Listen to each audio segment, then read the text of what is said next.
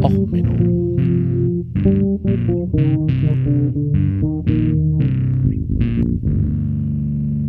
Der inkompetente Podcast über Dinge aus Militär, Technik und Computer, die so richtig in die Hose gingen. Herzlich willkommen zu Och Menno, dem Podcast für alle die Dinge, die bei Militär, Technik und im Internet so richtig in die Hose gegangen sind. Heute mit der Folge 80 Second All the Way Heldenverklärung.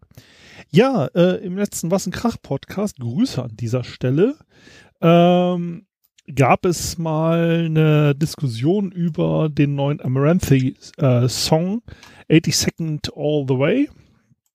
Ähm, das ist halt äh, ein Sabaton-Cover. Und ähm, Amaranthi mag ich, ans, ich ganz gerne, wenn man so diesen Pop-Metal mit Haarshampoo-Commercial-Videos mag, ist das eine ganz nette Geschichte, klassische Formel, Pop-Metal mit einer Frontfrau, die halbwegs gut aussieht, äh, kann man nicht groß was mit verkehrt machen.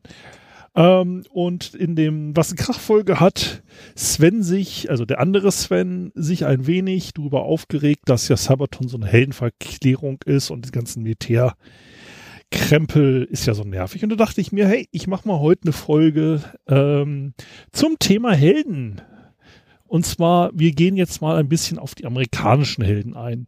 Ich bin mit der deutschen Geschichte ein bisschen vorsichtig mit Eiserne Kreuzträgern und ähnlichem gibt es auch ein paar interessante Geschichten, aber die lassen wir jetzt mal für ein anderes Mal. Ähm, also primär gehen wir halt, wie gesagt, heute mal auf die Amerikaner ein. Dabei ähm, gibt es natürlich, muss man beachten, verschiedene Medaillen, die äh, so verwendet werden.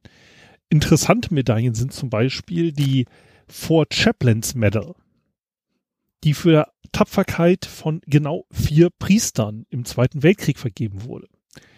Ähm, es geht nämlich darum, dass die Priester auf einem Konvoischiff von Grönland, also von Amerika Richtung Grönland unterwegs waren, auf der, wie ist sie, ups, hatte ich doch gerade eben noch in der Hand, die SS Dorchester, die wurde von einem deutschen U-Boot torpediert mit 900 äh, Mann an Bord.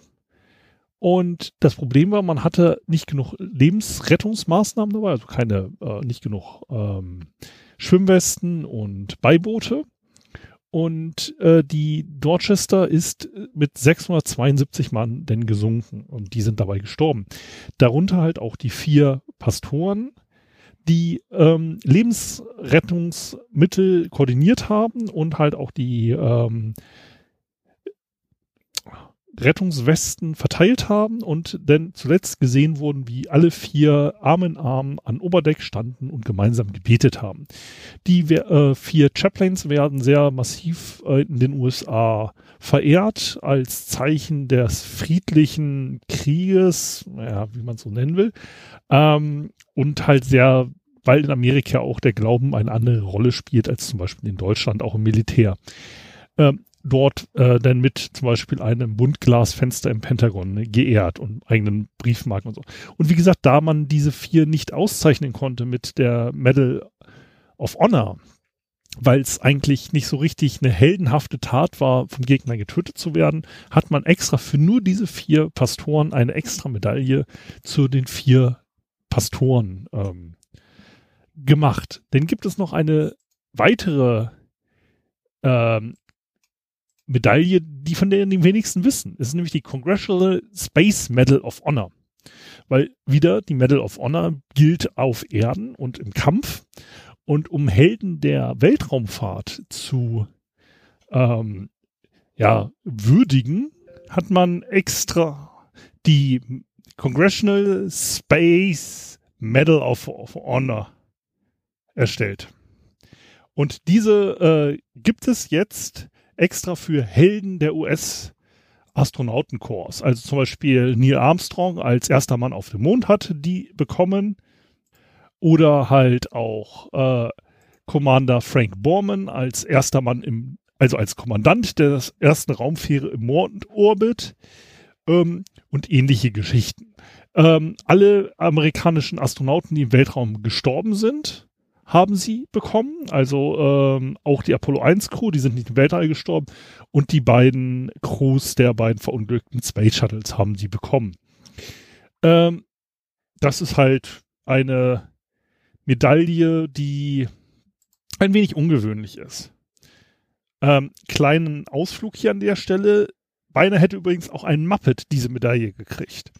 Weil Big Bird, also, ähm, wie heißt der auf Deutsch? Big Bird. Ach ja, also Bibo, ähm, der ist ja in der Sesamstraße und auch in den Muppet Show Geschichten bekannt geworden.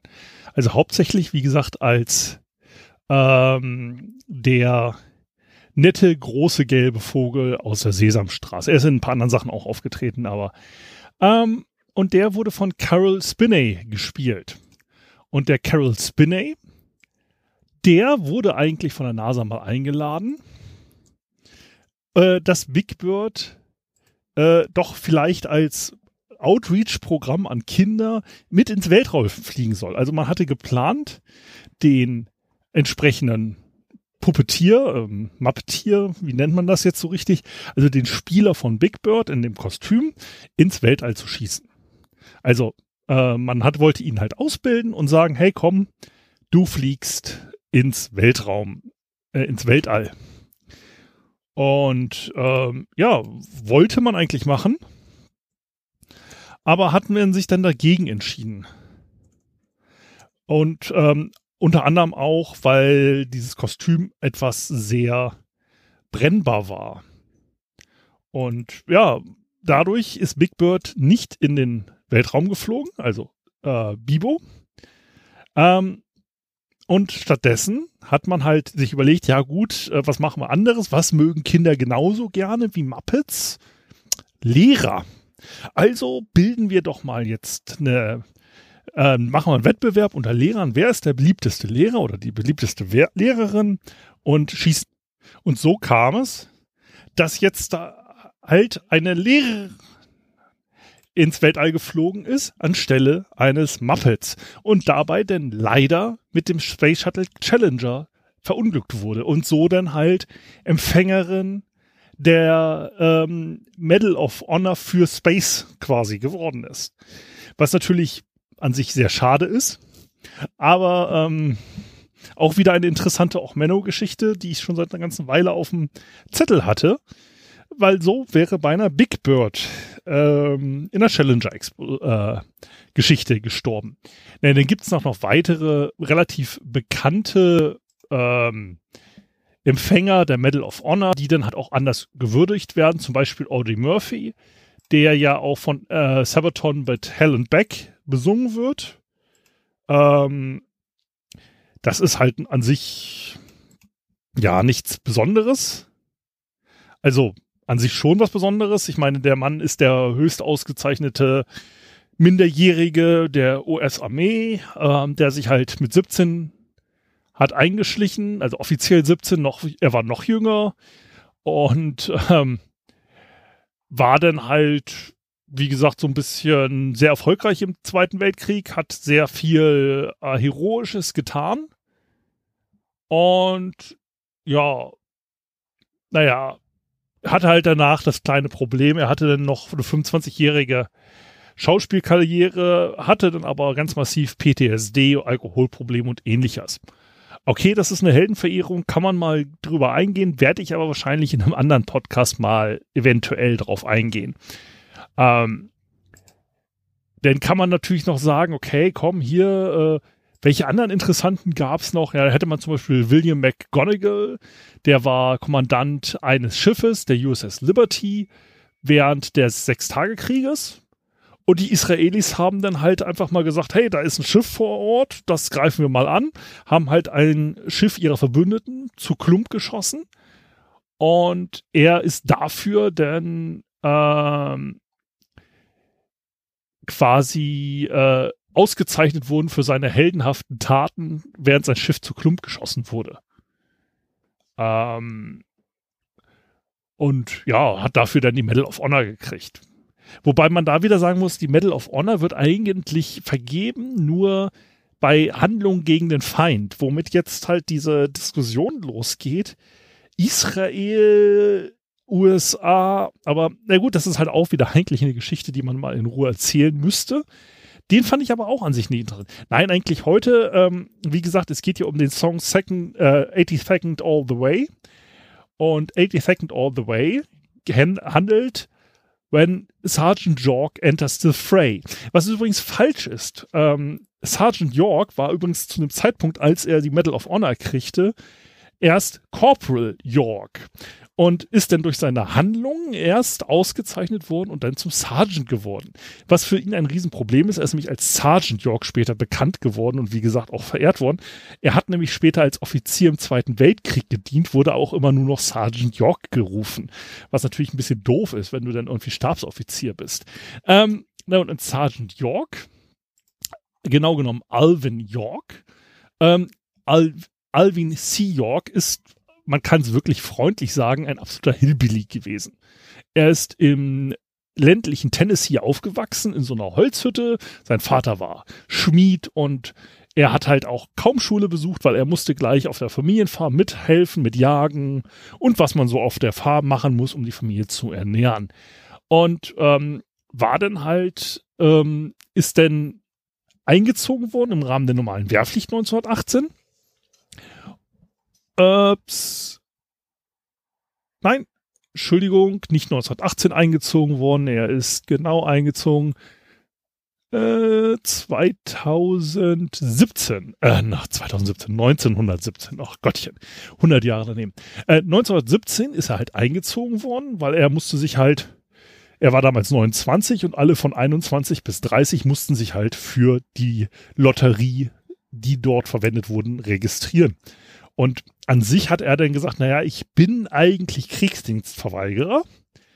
Ähm, als er dann später aus und hat das auch in so unserem Tagebuch geschrieben, dass er halt aus religiösen Gründen, er war halt äh, gewechselt von der Religion her und war jetzt dann äh, bei der Church of Christ Union, Church of Christ in Christ Union, äh, einer protestantischen Glaubensrichtung, die USA und ihre ganzen Splittergruppen da. Ähm, auf jeden Fall hat er dann halt gesagt, okay, komm, an sich Dienst an der Waffe, so aus religiösen Gründen. Nee, mache ich nicht. Ähm, hat sich dann aber dann doch breitschlagen lassen und als er dann ähm, quasi später ausgezeichnet wurde, hat er dann immer geleugnet, dass er, naja, Kriegsdienstverweigerer war er nie. Ähm, ist aber auch okay. Ne? Ähm, kann man ja keinen ähm, Schuh draus drehen, wenn du als Kriegsheld äh, verehrt wirst, das dann nachher zu sagen, ja, also ich war ja schon immer für den Krieg. Ähm, und Sergeant York, also Corporal York, ähm, war dann halt eingesetzt, ganz normal in der, äh, in Frankreich.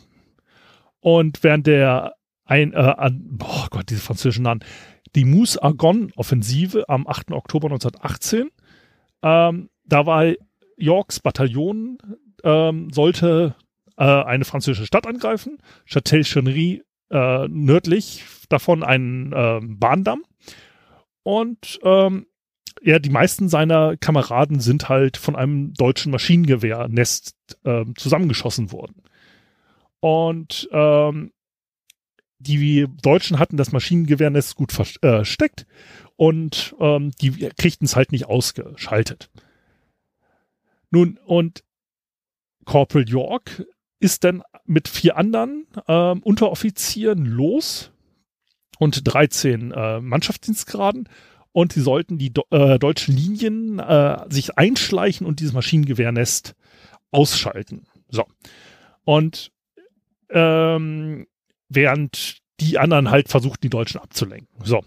Und Corporal York war einer der wenigen Leute, die das halt geschafft hatten. Und er hat halt einen Großteil der angreifenden Deutschen mit seinem Gewehr erschossen.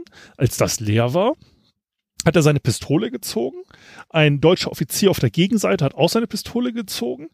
York hat dann halt äh, sechs Deutsche erschossen mit seiner Pistole, während der Deutsche nichts getroffen hatte. Und ähm, als der Deutsche dann feststellte, er kriegt nichts gebacken. Der deutsche Offizier hat er seine gesamte Einheit, Sergeant Corporal York zu dem Zeitpunkt, oh Gottchen, die Dienstgrade, Corporal York ähm, ergeben, womit Corporal York zum Hauptquartier zurückstampfte mit seinen sechs Soldaten, die noch über waren, und 120, 100, wie viel waren es genau?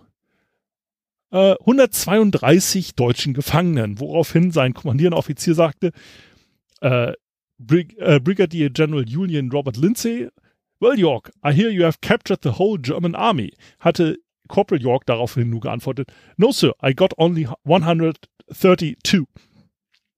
Das gab dafür, dass äh, man dadurch gewann die äh, Amerikaner diese Schlacht und konnten dann halt ähm, gewinnen, diese Schlacht. Und ähm, er kriegte daraufhin erstmal ein äh, paar andere Orden und dann, danach wurde aber gesagt, Moment, Moment, Moment, also das passt so nicht. Ähm, und ähm, da müssen wir jetzt mal Upgrade machen und es gab da halt so Gruppen, die immer versucht haben, möglichst heldenhafte Soldaten auszuzeichnen. Und ein paar seiner Kameraden schrieben dazu und er kriegte halt irgendwann die Medal of Honor. Ähm, nach dem Krieg, wie gesagt, uninteressant an sich. Ähm, er hat noch ein interessantes Leben geführt, aber das ist halt eher was für den Podcast Das Ach. Ähm, da kann man mal Sergeant York auseinandernehmen. Ähm, hatte nachher Gesundheitsprobleme und, und, und. Ähm, aber eigentlich das Interessante an Sergeant York, der dann halt, wie gesagt, im Zweiten Weltkrieg als Offizier im Signalkorps gearbeitet hatte, äh, zuletzt den Rang eines, was hatte er? Hup, hup, hup, äh, Colonel. Ähm, war halt eigentlich, wie man ihn später geehrt hat. Wie gesagt, die Lieder von Sabaton, 82nd All the Way, ähm, handelt von York. Ähm, die 82. hat dann auch durch seine Handlung und durch andere Handlungen im Krieg einen sehr hohen Ansehen in amerikanischen Streitkräften, wurde dann im Zweiten Weltkrieg zu einer ähm, Luftlandeeinheit und hat bis heute halt einen der höchsten ähm, quasi Prestige der in den amerikanischen Streitkräften. Und dieses Prestige sorgte halt dafür, dass man eins tat. Man generierte jetzt einen Panzer nach Sergeant York. Nämlich, ähm, also ein Luftabwehrpanzer. Die M247 Sergeant York. Der M247 Sergeant York ist besonders. Also man stellte halt fest, dass man in den 60er Jahren irgendwie so langsam war dieses typische Schutzkonzept mit Luftverteidigungsgewehren äh, und ähnlichem an Panzern einfach außen durch. Also die äh, Jets wurden immer schneller, die Helikopter kamen immer mehr ins Schlachtfeld und man brauchte was, was mit Panzern mitfahren kann und halt die Luftverteidigung übernimmt. Also die klassische Flak-Kanone, die war ja schon im Zweiten Weltkrieg teilweise beweglich ähm, und halt die Deutschen hatten ja auch auf LKWs montiert die Kanonen und ähnliches, die Briten und Amerikaner genauso. Und man wollte jetzt aber was, was halt ein Panzer war, aber Luftverteidigung machte. Und das Ganze aber bitte möglichst billig.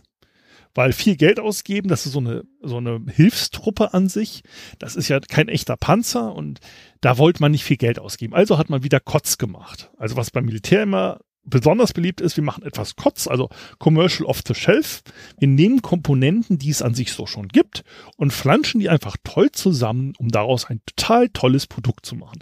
Kennt man ja auch aus der IT-Branche. Ja, das, dann, da flanschen wir jetzt einfach nur einen Splunk-Server, dann machen wir da noch einen E-Mail-Server und dann machen wir hier darunter nochmal einen Server, der dann mit den Smart Devices redet und flanschen irgendwas ganz merkwürdig zusammen und danach ist ein ganz neues, tolles Produkt, das verkaufen wir.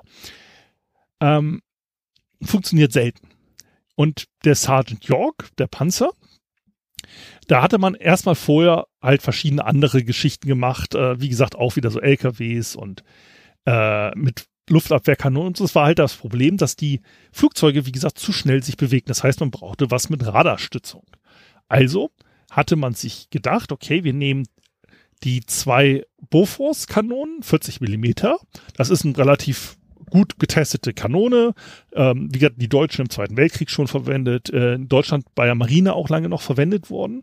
Also bis in meine Dienstzeit gab es immer noch Bofors 40 Millimeter Kanonen oder Bofors mit anderen Kalibern, aber diese Kanone als solches ist halt sehr getestet, verbreitet. Ähm, man hatte dann halt auch noch eine Version mit einer anderen Kanone getestet. Bei den Testgeschichten wurde aber halt gemauschelt vom äh, Ministerium und an den Testergebnissen wurde geschraubt, damit man bitte diese Bofors-Kanone durch sich durchsetzte. Ähm, da hat man so mit Abstandszündern äh, neue Munition entwickelt und hatte halt ein Radargerät ähm, verwendet, das halt schon vorher verwendet wurde und halt auch noch ein optoelektronisches äh, Zielgerät, das halt auch schon in anderen Waffensystemen verwendet wurde.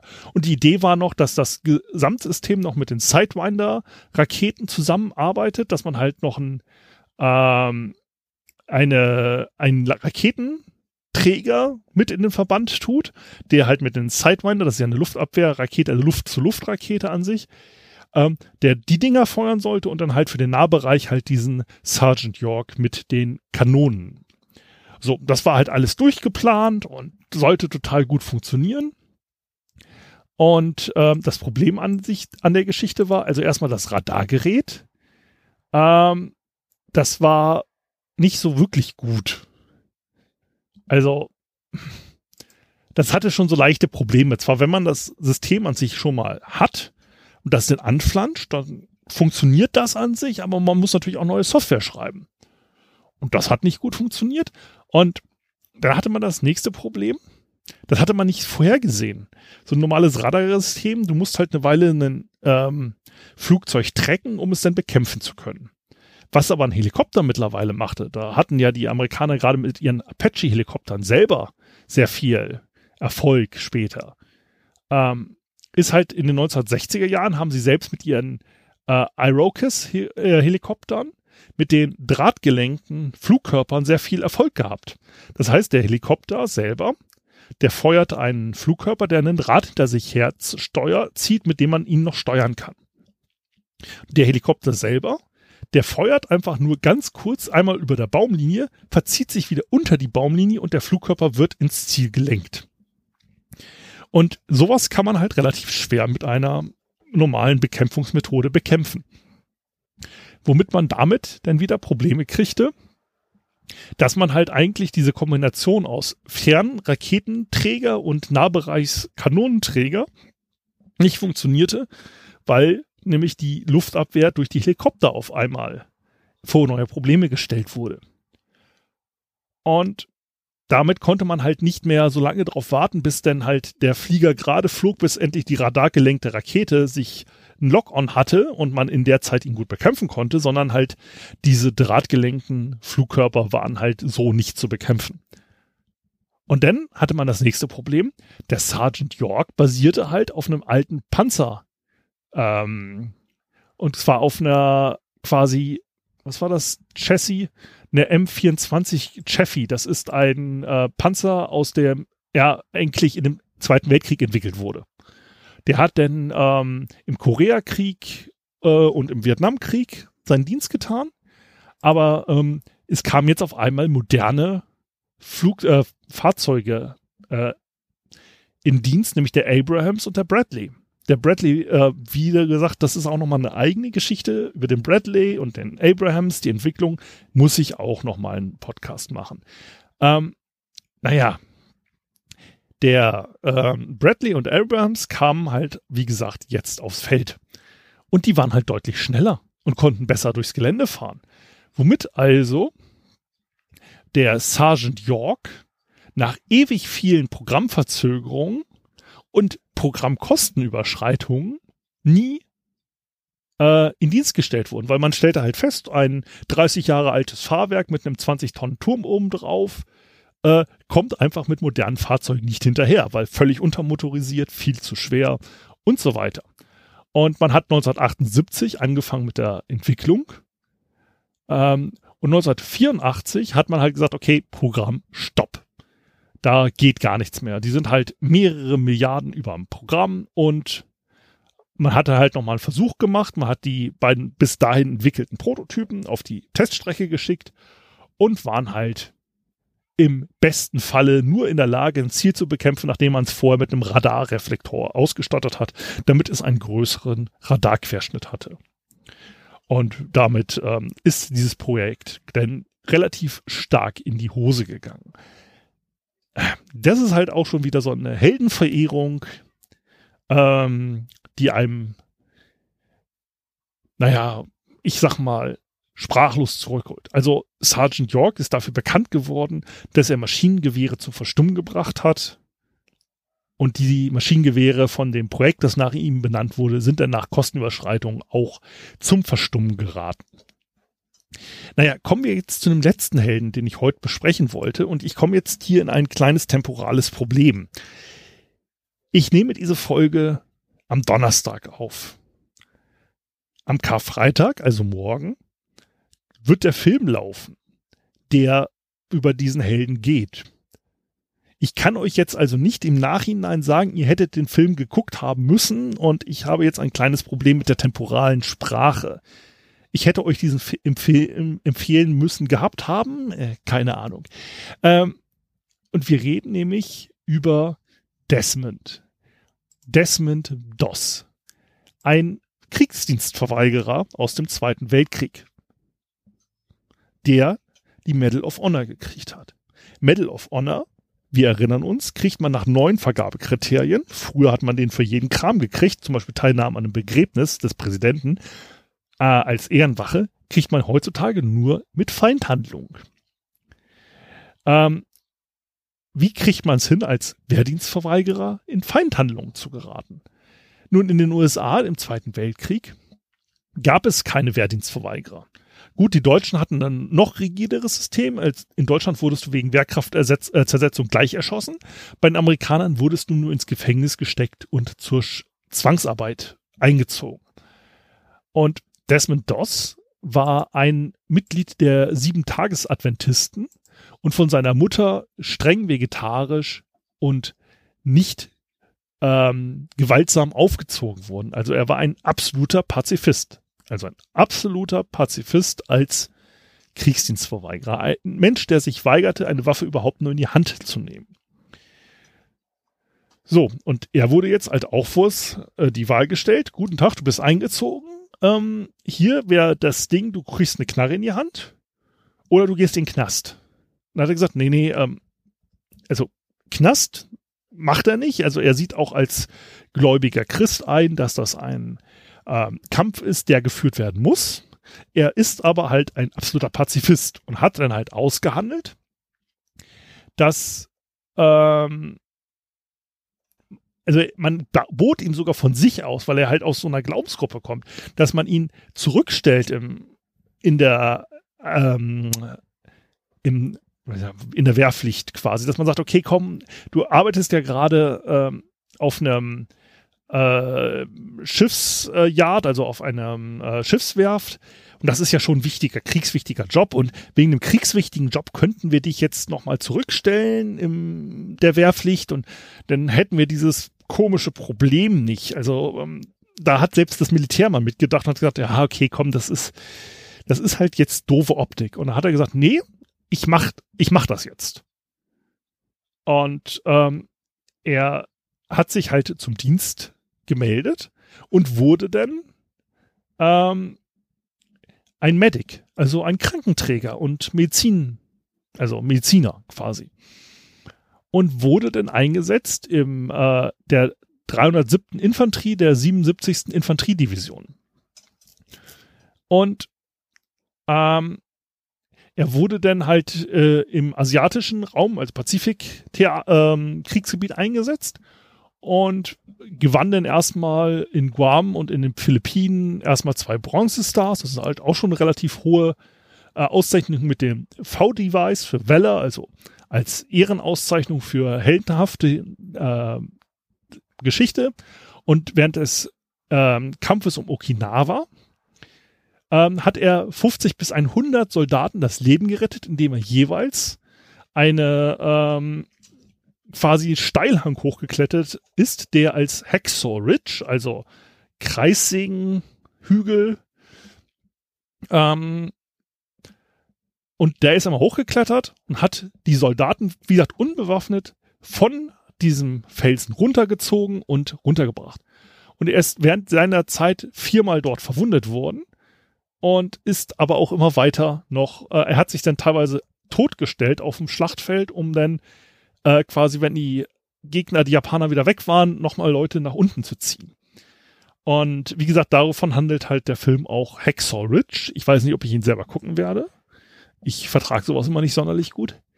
Ähm, und er ist dann halt, nachdem man ihn ähm, evakuiert hatte, auf die USS Mercy, ein Krankenhausschiff. Wir erinnern uns über die Folge neulich mit Krankenhausschiffen. Und ähm, sein linker Arm war halt mehr oder weniger komplett im Eimer, nachdem er dort von einem Sniper getroffen wurde. Und ähm, er hat insgesamt 17 äh, Schrapnelle noch in seinem Körper gehabt. Und wie gesagt, für diese Handlung kriegte er dann die Medal of Honor. Ähm, er hat danach wieder versucht, sein Leben weiterzuführen. Als Schreiner konnte es aber mit seinem linken Arm an sich nicht tun. Danach kriegte er noch Tuberkulose und ähm, ist dann fünf Jahre in fünfeinhalb Jahre in Behandlung gewesen. Das hat ihm dann eine halbe Lunge und fünf Rippen noch gekostet und war als 90 Prozent schwerbehindert aus dem Hospital entlassen worden. Ähm, er ist dann halt danach noch ähm, durch die Antibiotika, die man ihm gegeben hat, nahezu taub geworden und hat halt erst mit, also hat, kriegte 100 Prozent ähm, Schwerbehindertenausweis 1976, nachdem er halt durch die Antibiotika taub wurde. Und er konnte dann erst ab 1988 durch ein äh, neues äh, Coachella, spricht man hoffentlich so richtig aus, äh, Implantat wieder hören. Äh, er hat es dann trotz all diesen Verletzungen noch geschafft, eine äh, Familie auf einer kleinen Farm aufzuziehen und hatte dann halt noch einen Sohn. Ähm, ja, und wie gesagt, der ist der Gewinner der Medal of Honor als absoluter Pazifist und für mich ein absoluter Held. Ähm, hochinteressante Geschichte. Ähm, jemand, der es halt geschafft hat, ohne je einen Schuss auf einen Gegner abzufeuern, äh, sehr viele Menschen in einer Schlacht zu retten. Ähm, ein absolut, also im Gegensatz zu anderen Leuten in dieser Liste der Medal of Honor ein absoluter Held in meinen Augen. Die Medal of Honor selber ist, wird heutzutage immer weniger vergeben. Wobei man auch sagen kann, das liegt vielleicht daran, ähm, was so ein Medal of Honor äh, Rezipient kriegt.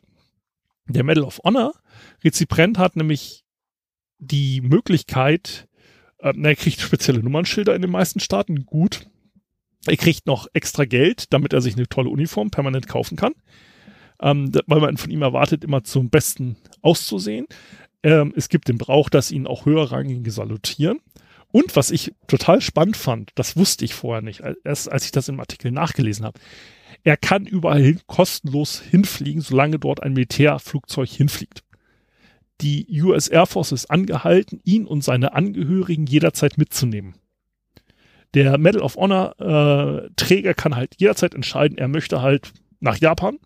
Und wenn da ein Militärflieger hingeht, kann er kostenlos mitfliegen. Ähm, er wird auch auf jeden Ball der Präsidenten eingeladen. Ähm, naja. Ähm, interessantes Thema. Gut, ähm, ich möchte mich jetzt an dieser Stelle erstmal von euch verabschieden. Ich hoffe, euch hat die Folge gefallen. Ähm, ja, bleibt mir gewogen. Wir hören uns dann nächsten Mittwoch regulär. Hat euch die Folge gefallen? Denn, wie gesagt, empfehlt mich euren Freunden. Hat sie euch nicht gefallen? Empfehlt mich euren Feinden. Bis dann, alles Gute, ciao, ciao, euer Sven.